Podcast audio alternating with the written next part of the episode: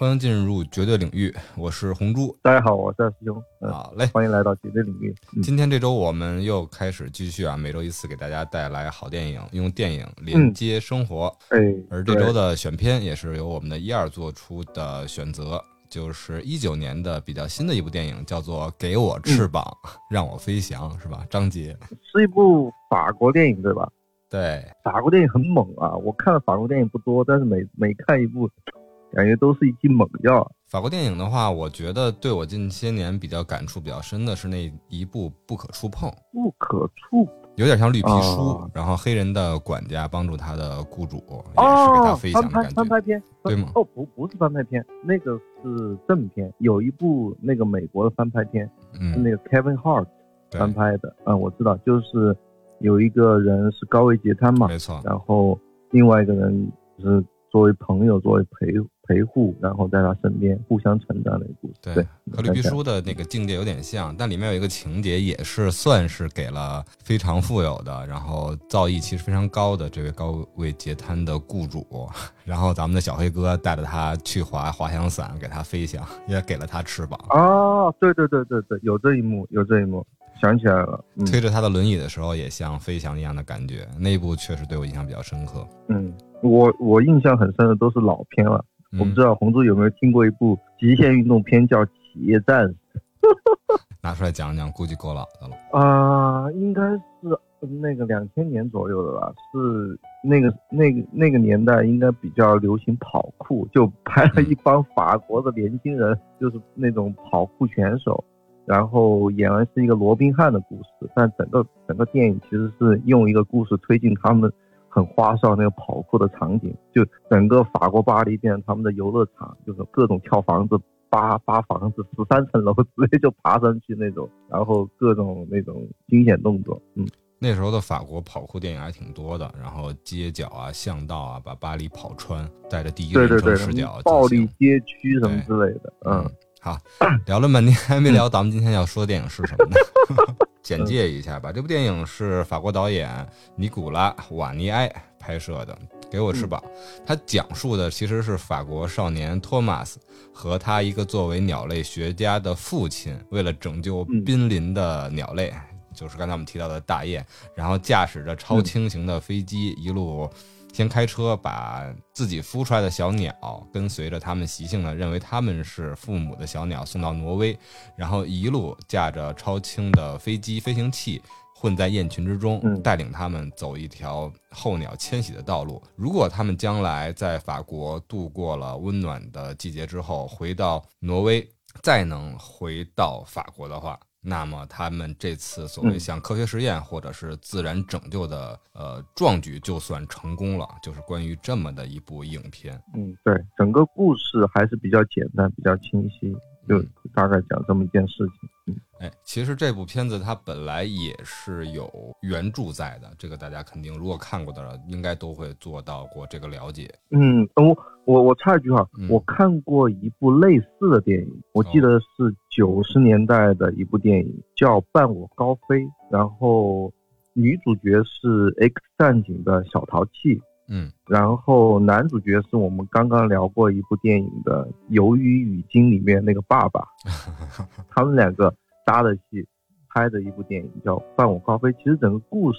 呃有点类似，可能有百分之六十、百分之七十的呃重合度。其中最关键的也是一个 小女孩，当然这部这部片子里面是个小男孩，对，啊、他驾驶了一个像滑翔机一样的一个轻型飞机，然后带着一群大雁，然后像 E E T 一样 就穿梭在空中，对，特别美。其实这部片子它的原著来说还是比较贴近现实的。这部电影其实创作背景是怎么来的？就是因为在当年，首先啊，不光是欧洲，其实有很多意识到嗯环保、意识到鸟类濒危状态的一一波人早就出现了。其实国内也有，嗯国内最早应该还是南方城市吧，特别是我们在香港的时候见的比较多，就是一个观鸟的群体。他们拿着长枪短炮去拍摄鸟，是吧？但他们观鸟的话，不光是指向那些记者来去看，呃，鸟的一些习性啊，拍一些照片，他们其实都有在观测鸟，对吧？今年我在某一个地方、某一个场景或者某一个航线看到这个鸟，但是明天它、明年它能不能再来，之后会不会再来，这些都会牵扯到鸟的一个迁徙，而长久来说，嗯就是牵扯到它们这种种群的留存。很多的候鸟都是通过迁徙的畅通，特别是躲避一些自然的灾害，然后人类经济社会发展对它们的原的呃呃算什么算栖息地的一种影响。一开始有一种观观鸟的爱好，就让他们逐渐成为了一个动物保护群体吧。而这件事儿也越演越烈，在当时的欧洲，他们数据统计是有三分之一的鸟类，野生鸟类都已经消失了。而这部片子的导演呢，他当时跟着一个飞行员去开展了一场就是追逐鸟类的飞行，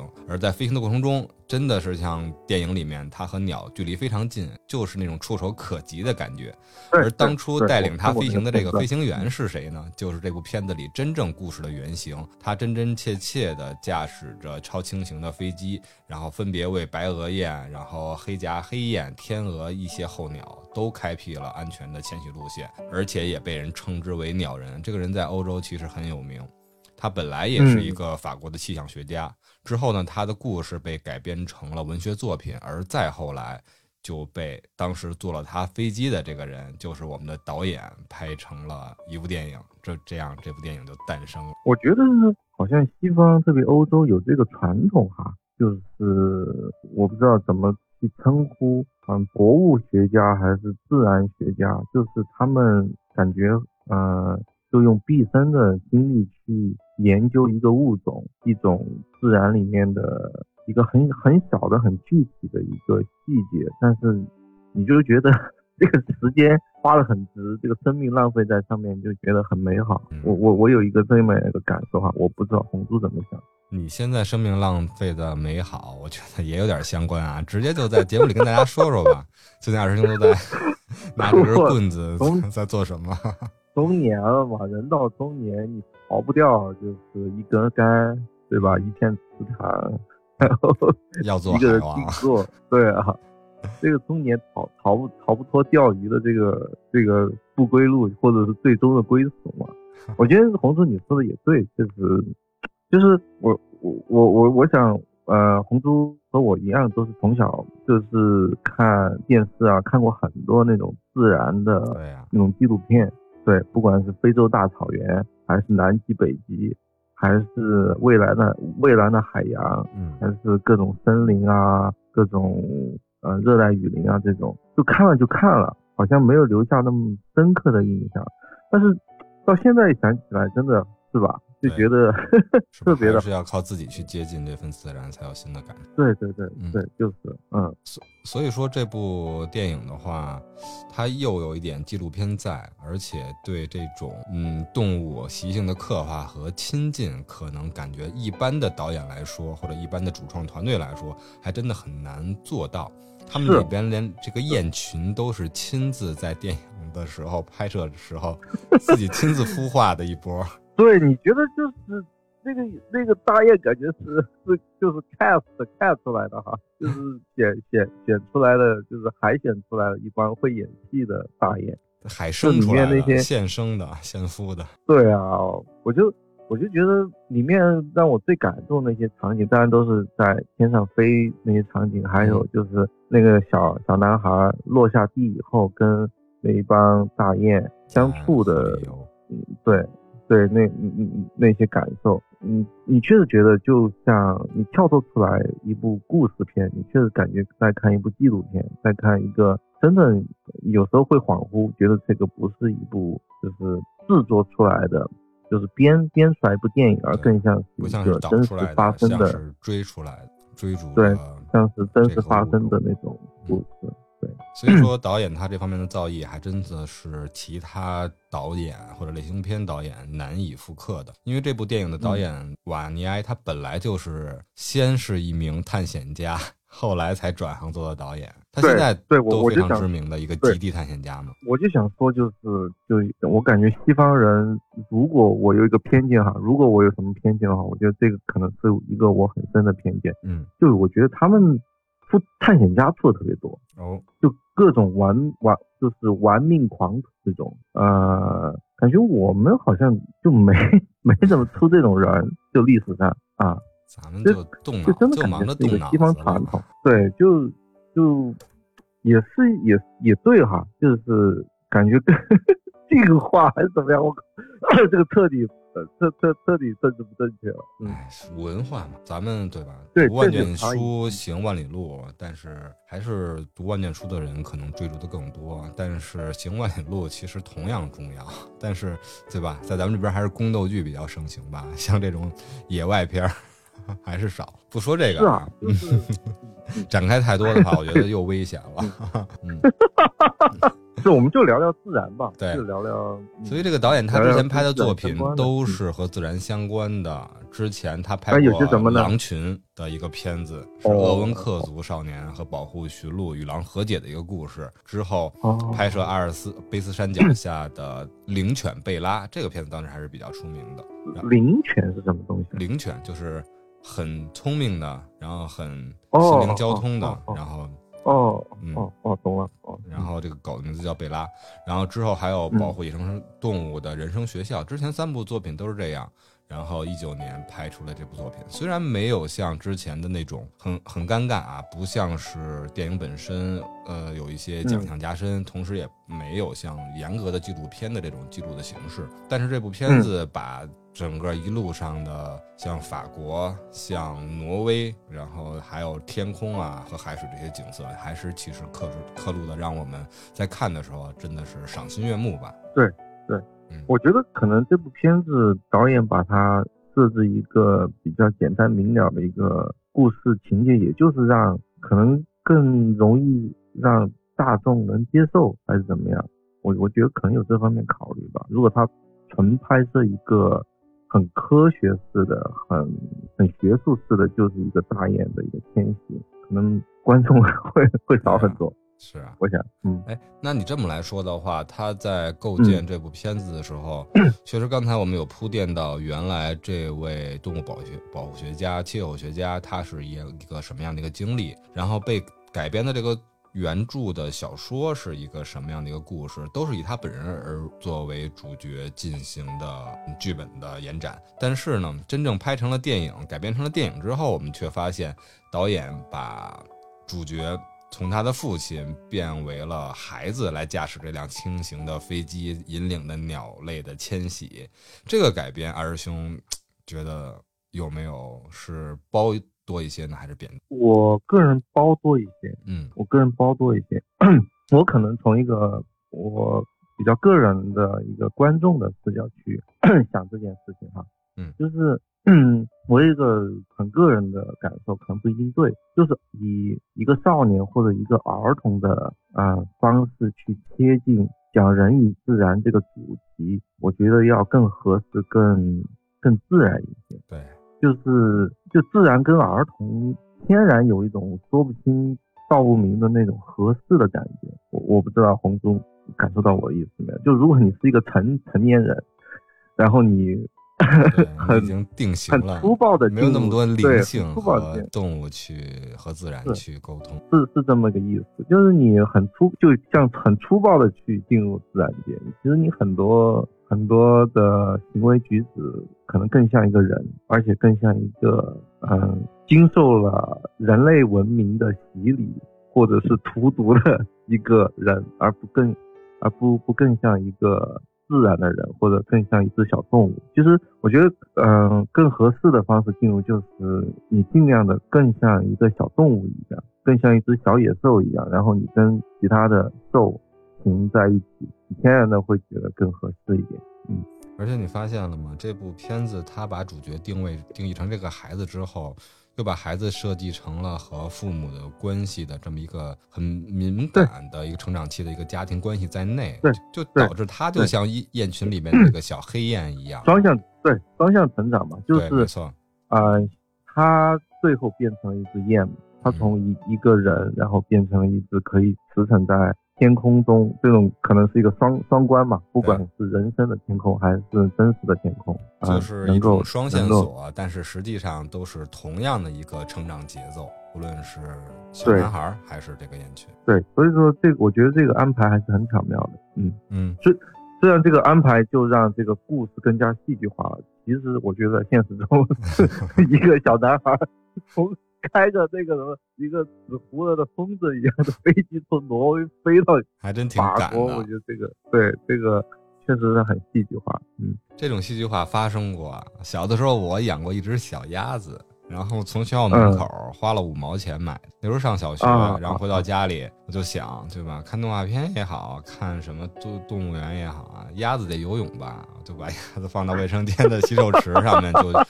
就灌满水让它游。游了之后呢，没给它擦干羽毛，可能还是真的是小雏鸭，然后就对吧，颤颤巍巍的在地上走。然后下午呢，我还给它去做了个小窝，我说你乖乖在家睡觉，嗯我我下午去上学，放学之后再回来看你。但是回来之后呢，小鸭子就结果呢，就就就嗯撒手人寰了。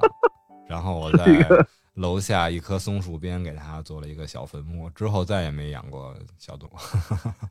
啊，是嗯是这个，嗯，我我也有有过类似的情节，这个确实很伤心。你讲讲特别嘛，对一个小男孩来说，讲讲嘛就是钓鱼的中年人小时候的故事。我记得我小时候，我记得我小时候养过那种小仓鼠还是小小花狸鼠啊，啊，就是我印象中就是把它关到一个啊小的那种小的那种可以它可以跑跑的转圈那种小笼子小铁笼子里面，嗯，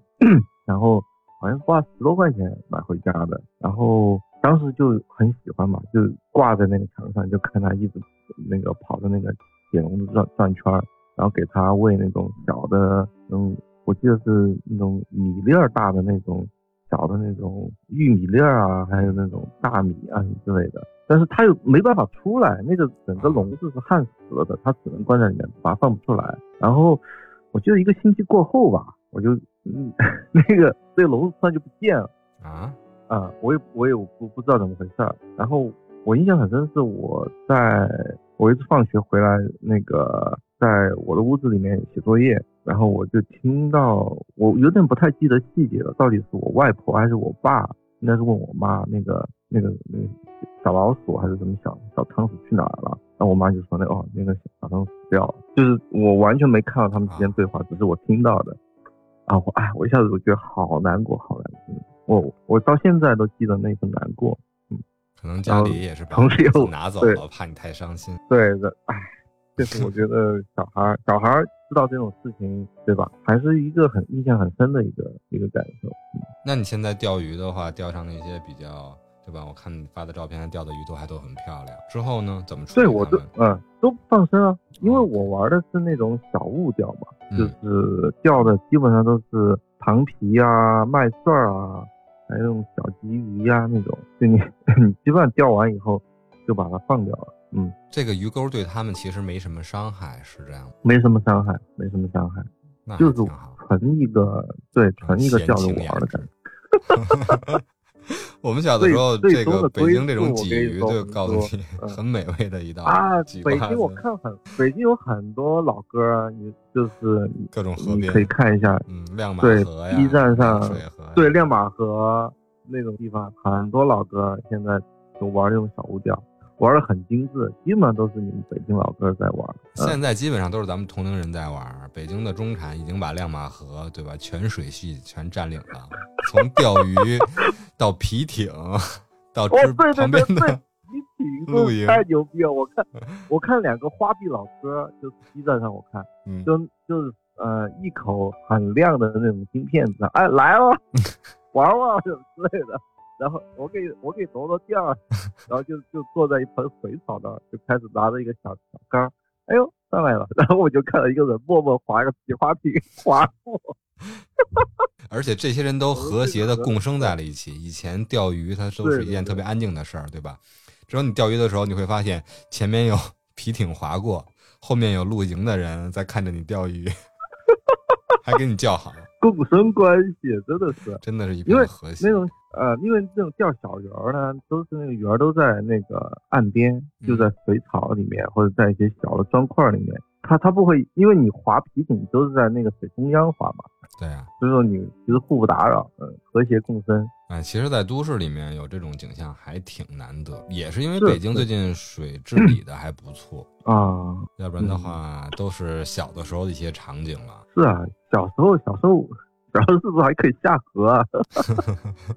下河让乐趣摸鱼多了，下河摸鱼啊，抓青蛙啊，现在孩子是不下去。哎，总之呢，这些大大小小的一些场面啊，这种和生态接近的机会都是非常难得。其实，现在人之所以愿意钟情于这些，也是因为珍惜在吧。小时候的拥有并不在意，但是慢慢长大发现却很难得。的一些场景和机会才能，如果不加以保护的话，那肯定将来就会越来越少。而且我觉得这种这种消失都是在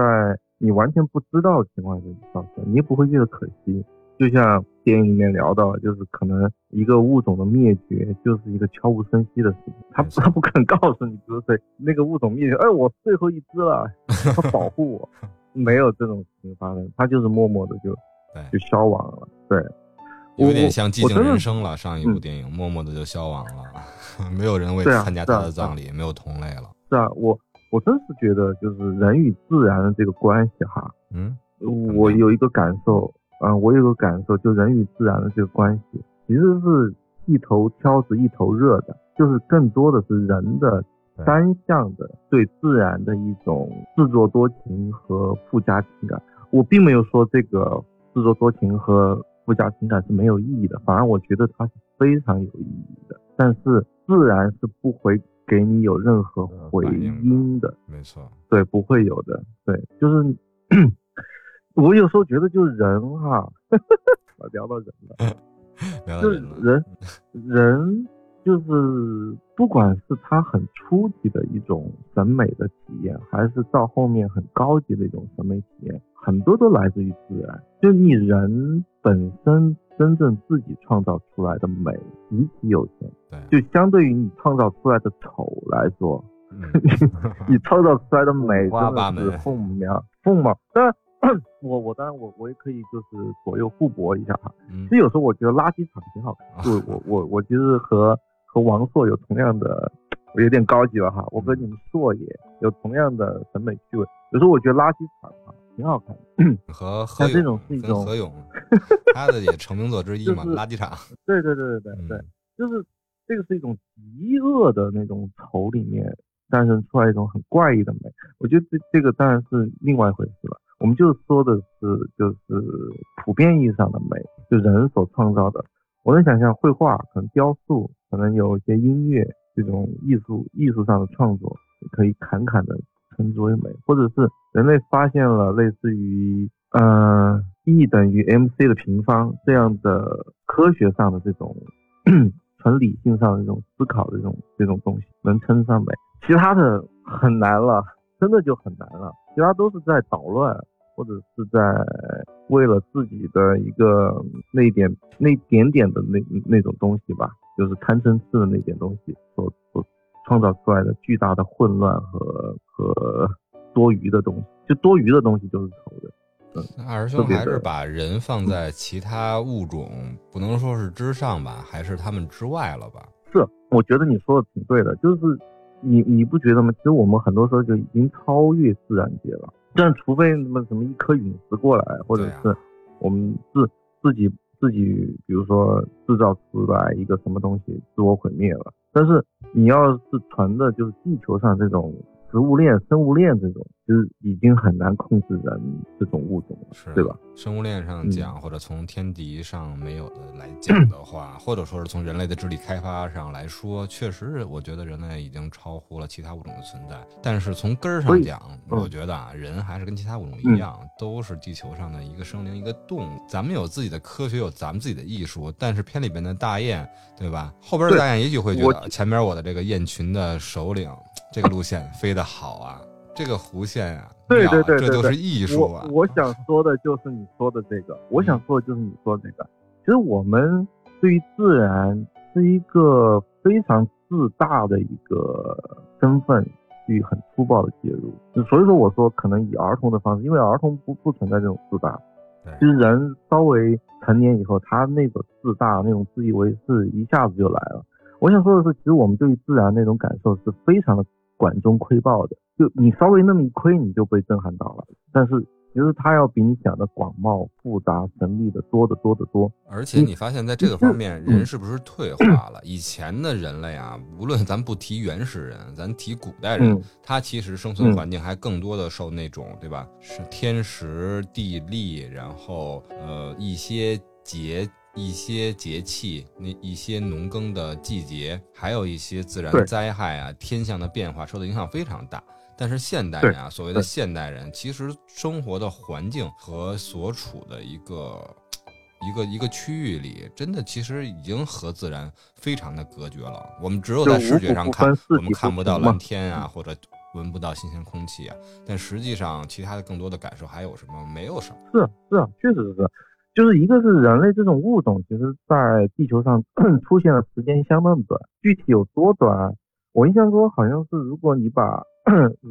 就是有生物出现在地球划分成一年的话，可能人类真的人类出现了不到这个一年的最后的一分钟中间的多少多少秒悬殊，这从草里对虫开始其实人类。对，就是从单细胞或者是那种藻类开始吧。其实人类出现时间非常短，你想在这么长的一个时间中，你很难听一个或者一只鲸鱼去讲述自己在 海洋里面。你想，一个地球里面百分之七十都是水，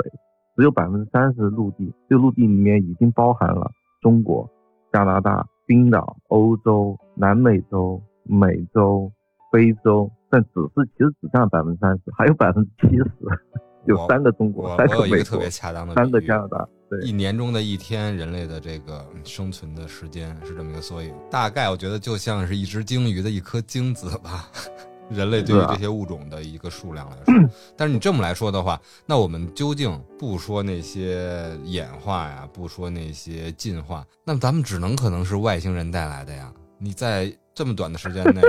成为了地球的霸主，那只能是这种解释了。没有啊，其实恐龙的霸恐龙，我印象中，哎，我们这个真的要考自己的自己的科学知识背景。我印象中，恐恐龙的霸霸主地位要比人类要要长，长是嗯到到至少到目前为止，它在这个地球上称霸的时间要比人类要长。从目前的考古上，嗯的，就是我们自己的一个很粗浅的认知是这样的吧。我就说你很难去想象一个恐龙的故事去讲自己的家族的繁衍，还有因因为某种原因，我们现在所所给的一个说法是小行星撞地球造成了全球气候变化，让恐龙这个物种要么就是已经变成了进化成了有羽毛的禽类，或者不是就是直接就本片的主角吗？就进化成 鸟了。对啊，对啊，对啊，是是一是一种说法吧。但是其实我们是不知道，因为那个时候人还只是一个很低端的灵长类，还没有出现出现人类这种物种。我所以说从这个角度上我，我靠，我想起来又是法国某某片儿吕克贝松的啊 Lucy，、嗯，Lucy 它里面不是最后对超体不是最后有一幕是他就是 嗑药嗑嗨以后已经 超神了全？开发是吧？然后他大脑就已经开发到对，他已经可以，他已经可以，呃，百分之百，它变成 U 盘了嘛？对，好像是百分之九十九的时候，嗯，那个他已经可以看上知千对，呃什么上下五千年那种，经上升它就滑动对时间维度啊，他对，他就滑动那个纽约的时代广场，是。一滑滑到两百万年以前，我靠，那个纽约时代广场那个大屏幕直接滑成一个，我印象中都不是树木那种东西，树木这种就是高级的这种植物还没有产生，应该是梭罗那种高大的蕨类，就参天的那种蕨类植物，嗯，类似于就是我刚刚 回来那个乐山，哦，是乐山吗。反正你看那个博物馆应该是乐山吧？是对，应应应该是应该是恐 恐龙那个地方就很高大那种梭罗那种蕨类植物，就那个画面确实还是对我有挺大震撼的。哦，我说国人确实是人文主义关怀有点强啊而。且吕克贝松他不仅嗯拍了超体啊，他也在纪录片上其实也可以的呀。我记得还拍了一部嗯类似于海洋的一个纪录片，有有有有是吧？是他吧？嗯。对对对。所以你看这些导演啊，都都是一身多职，不是说导演就是这条路线只能是之后做制片人啊，之前做一些故事版啊。但导演他可以同时，刚才我们之前提到了，呃，那个卡车司机是吧？卡梅隆他本来也是一个极限冒险家，这里面那个是潜水，这里边的导演是南极探险家啊，北极探险家。然后吕克贝松他也是玩这些的，所以他们的眼里面看出来的东西真的不是是是，那个真的。国内有没有？国内有没有这样的导演？国内好像导演一般都是诗人。国 内国内有那种野生，也还是有探险家。就我我的感受会比就是欧洲那种就是鬼佬就是会会少很多，会少一些。嗯，我我印象还很对，没玩起来。我还印象还很深，什么？我看过一个纪录片，我印象不是太深了，应该是拍的嗯加拉帕克斯群岛。嗯。就那个群岛很神奇，那个群岛应该是那种加勒比海盗电影的原型。就原来很多海盗在那藏藏财宝，就藏到那个什么加拉帕克斯群岛。那个群岛上 是什么呢？我我看了一个纪录片，就拍那个群岛上面的龟，就那种很 大那种大陆龟。因为加拉帕克斯群岛，我印象中没错的话，它应该是翻译于当地的一个语言，翻译过来其实就叫龟之岛啊，就龟的岛屿。那个岛，对，那个岛有点像菲律宾或者印尼，它其实是很多个小岛所组成的一个岛群，应该有十二到十三个小岛。它它那这个岛很神奇是什么？它其实是一个火山火山一个火山灰堆积，对，沉积的。它离那个南美洲大陆或者北美洲大陆很远很远，但是呢。那个岛上的物种已经有小型哺乳类了，就你不可那个那个是与世隔绝的一个岛屿，怎么可能有小型哺乳类动物存在呢？最合的一个解释就是 有有一小块的什么，比如说什么一个一个什么椰子树啊，或者是一个什么东西就飘漂洋过海飘到上面了，把什么昆虫、甲壳类、爬行类还有鸟类，鸟类可能可以它有迁徙嘛，它可以迁徙到那个岛上。总之就很神奇一个岛屿。最神奇一个地方就是这个岛屿上每个小岛上的龟的形态种类都不一样啊，你就可以看出，你就可以看出那个哦，对，加拉帕帕克斯群岛应该就是达尔文他在研究进化论的那个进化论的时候，在研究进化论的时候很重要的一个一个依据，他就他就看到了物种进化的一个一个历程，就在加拉帕克斯群岛写出了进化论的龟谱，是不是？类似于这个，类似于这个这个意思。文王屈而演周易，达尔文而著龟谱。然后，然后最最重要的是什么呢？就那个每个岛屿的龟的形态都不一样，其实就可以看出来那个进化的独自的方向，其实是它会需要适应当时当地的那个小的不同的环境，小小的物种都可以对小小生态圈物种都可以进化出。不一样的一个形态，它有一个很深的一个证明是什么呢？哎，当时把我真的看的来，用“震惊”这个词，用用用用“震惊”这个词都有点苍白了。就演的是惊了个呆，惊了个呆，我勒个去！还有的还有这个成语，它是什么呢？它是 他演那个就一一只龟怎么从一个地方然后爬。相关相定是要爬过一个小山，类似一个火山口的一个地方，就很长很长一个一个一个路程，到达另外一片适合这个龟类生存的地方。就中间这一段算是撒哈拉沙漠了，就你你根本不知道这个龟怎么过去的。对对，就是这样的。然后就因为你知道乌龟它其实行动的很慢的，对啊，对，它就它就眼其实是有龟就往那个地方爬，然后 然后是什么呢？一路上就有死掉的龟。就死掉龟那个龟壳是发白的，就本身那个龟那个大龟是那个就是乌青色的那个颜色嘛，然后死掉龟壳就以后就发白了，就那个镜头就一下子从一个很近的一个镜头拉远以后，你就看到那一路上都是那种白色白色一个个一个个白色那种那个样子，是就想起来有点有点一。一将功成万骨枯那个感受。不是这片子我看过，这个这片子就是阿拉伯的劳伦龟，是不是？穿 穿越沙漠时候的劳伦斯，一路上的所见所闻和自己的坚持。电影都能拍五个小时，别说这只龟它要爬多久了。对啊，我我真的觉得，一个是自然它有多残酷，就是天地不仁，以万物为刍狗为刍狗那个感受。对，你人都这样，何况一只龟？但是真的就最后，如果有一只龟成功以后，它就到另外一个地方，然后它就演化成一个新的物种啊，就就这么演化成咱们了，飞天红龟，二十龟，二忍者神龟。忍者神龟，那是到下水道才能演变出忍者神。对，而且我我看这部 这部嗯、给我翅膀这个鸟类迁徙这个电影呢，让我想到我我第一次知道有物种迁徙这回事情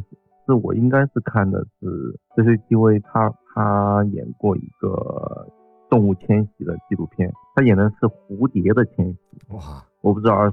我不知道那个 已经有没有印象红，对吧？你有不分了是吧？就是演的黑麦金斑蝶，我印象中应该是这个蝴蝶叫。啊，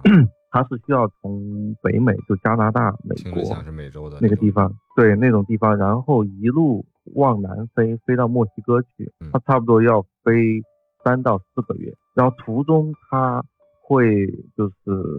生殖，啊，生出小的那种蝴，就是就是，我真的不都不知道是它是怎么怎么完成的，因为是什么呢？里面最震撼我的一一点是什么？因为这种蝴蝶它的生命周期只有两个月，啊，一到两个月，但是它的路线 要那么整个迁长徙，，对它迁徙是要四个月到五个月。那就是也就是说对吧？子子孙孙无穷匮也。对对，真的是这个样子，就是嗯爷爷爷爷出发，孙子到达。爸爸死在路上，再见杰克。哇靠，真的是，你想这个这个是自然界真实发生的事情，对吧？这个人类我说的有点感动了。了。咱们做播客不会也是爷爷出发，我去，最后孙子起来了？别了别了别了 别了，到达到到达巴拿马，我们就就就就差不多了对吧别别去了咱们就别去了，咱们就驻扎了，安营扎寨。对对对对，但但这个是真的，但是一个啊小小的蝴蝶的扇下翅膀也会引起蝴蝶效应，论它是吧？是哪一辈儿的，在这个过程中的你这梗接的我接不住。谁也想不到，本来今天咱们聊鸟啊，一会儿钓鱼，一会儿乌龟，一会儿蝴蝶，是呃，所以这部，是哎，还是先先聊回来吧，因为这部电影吧，嗯嗯咱们今天开局的第一个环节还没有到达，就是打分环节。啊，我靠，那真的要真的要留给下一代啊！其实这部片子，你看他拍的话，可能更多的话，如果是导演在北极有灵，他也是希望咱们更多的是从生态啊，从和自己生活的角度来聊这部片子，而不是单纯从一个呃看电影的角度，或者影迷的角度，或者影评的角度来分析电影本身的一些电影语言。它真真切切，嗯它折射的还是人本身对于人与自然之间关系的一个思考。所以这部电影它会由导演和制片花了那么多的钱，一千多万欧元，接近一亿人民造价拍出了这么一部片子。哇，这这部片投资这么高，我都不知道。对啊，哇它的实拍，包括它的嗯环保，包括它的不影响那些呃取景地，不影响这些本来的一些生态，它其实都需要在做在搭景的时候，同时都要做保护。它用了那么多的湿地，这些其实都是需要做出一些相应保护在的。嗯嗯嗯，所以了，人这个家花了这么多少钱嗯，今天咱们打分儿，要不然飘高点儿。这个片子还真的很难打，不是特别好打。我这个个我这个嗯这个片我我会给我会给到高分，因为我觉得哦这这是一部这是一部儿童片吧，在我的嗯眼里，嗯，一部儿童片就是可以放放心心给小朋友看的片子。一般儿童片我打分都打的比较高，嗯，我给一个孩子片量都还对真不少，给多少？对对对，我给个八点二分吧，哇，真挺高的八点。嗯，我给个八点。如果今天一二在的话，可能这片子还真的又是非常上高分的片子，而且 对有他之前也养龟嘛，然后听到你大 养龟这段，我觉得哎，心有戚戚。嗯嗯，你给多少分？我我上不了，上不了，肯定是上不了八分。之前想的是哦七点八分，然后后来听了你这个龟论、蝶论、舆论之后啊，给了一些启迪，还有龙0.1论呢，还有龙论，我龙论什么是龙论？恐龙啊！我以是，我以为你在说咱们泱泱大国的图腾呢。哦，这个意思。啊，嗯七点九分，八点二分，很高很高，贴近孩子，真是支持，嗯还是推荐孩子们看吧。其实也不晚啊，你像咱们看也不晚。开始我一开始看的时候，期待值其实并没有那么高，但真的是最后一眼都没有去从屏幕上离开，就仿佛跟他们一起在飞行的那种感觉。对啊，就我觉得这个，嗯、故事编的，呃我还是觉得他，